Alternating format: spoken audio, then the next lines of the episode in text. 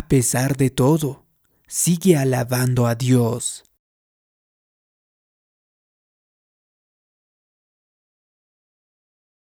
Nuestro lenguaje corporal transmite continuamente, así que asegúrate de que tu cuerpo esté diciendo lo que quieres que diga. Tu rostro, tu sonrisa, tu postura y tu modo de conducirte pueden marcar toda la diferencia para que llegues a ser lo mejor de ti. Cuando era muchacho, observé esta cualidad en un señor mayor, amigo de la familia. Parecía un estadista. Su postura era perfecta y se vestía siempre de manera impecable. Siempre se mostraba amable, compasivo, considerado. Ahora tiene más de 80 años y sigue siendo igual. Cuando lo veo, pienso en un príncipe o un rey. Parece de la realeza. Así deberíamos de ser todos no con arrogancia. No digo que seas altivo u orgulloso. Digo que vivamos con calma y discreta confianza. Sabemos que representamos a Dios Todopoderoso. Aprendamos a caminar con la frente en alto. Claro que tu personalidad también tendrá su parte en esto. Hay gente que por naturaleza se ve más confiada en sí misma hay gente que por naturaleza sonríe más. Yo creo que sonrío hasta cuando duermo. Quizás seas todo lo contrario, pero no lo uses como una excusa para andar amargado por la vida o ser poco amigable. Yo también he tenido que cambiar varias cosas.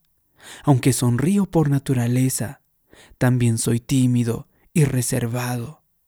Tuve que aprender a ser más confiado en mí mismo, a hablar en voz alta y clara. Es posible que tengas confianza en ti mismo, pero que seas demasiado serio, que no sonrías lo suficiente. Puedes acostumbrarte a sonreír más. La mejor sonrisa, claro está, nace en tu corazón. De hecho, las escrituras implican que nuestro gozo puede desbordar. Esto significa que tenemos que tener tanto gozo que cuando estemos con alguien le contagiemos.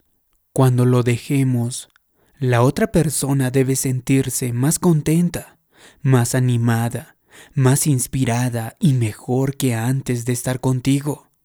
Obsérvate cuando estás con los demás tomas sin dar nada, esperas que te animen, tendría que ser al revés.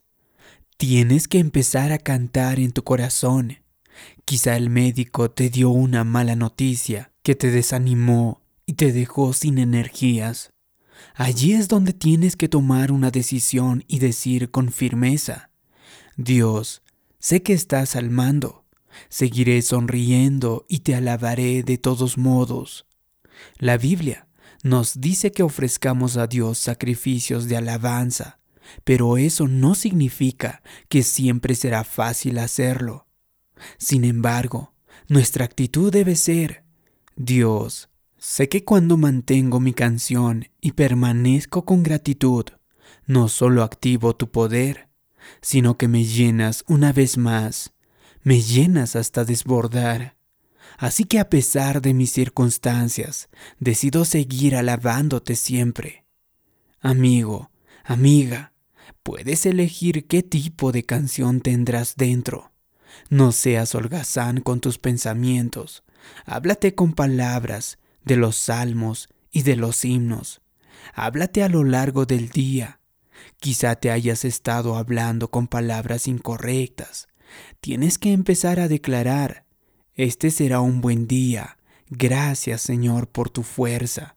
Gracias Señor por mi salud. Recupera tu canción. Di cosas como Padre. Gracias por este día. Gracias porque estoy vivo. Cada vez que hagas esto, Dios volverá a llenarte con su gozo, su paz, su fuerza, su victoria y su favor. Y cuando estés lleno del amor y del poder de Dios como producto natural, empezarás a buscar las cosas buenas de Dios en tu vida y así alcanzarás tu máximo potencial. Si te ha gustado este vídeo y crees que puede servir a otras personas, haz clic en me gusta y también déjame la siguiente declaración en los comentarios.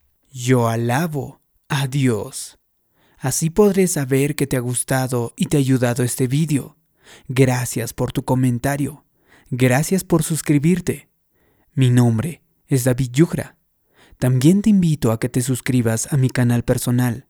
Te dejo el link en la descripción de este vídeo. Nos vemos en un próximo vídeo. Te mando un abrazo. Hasta pronto.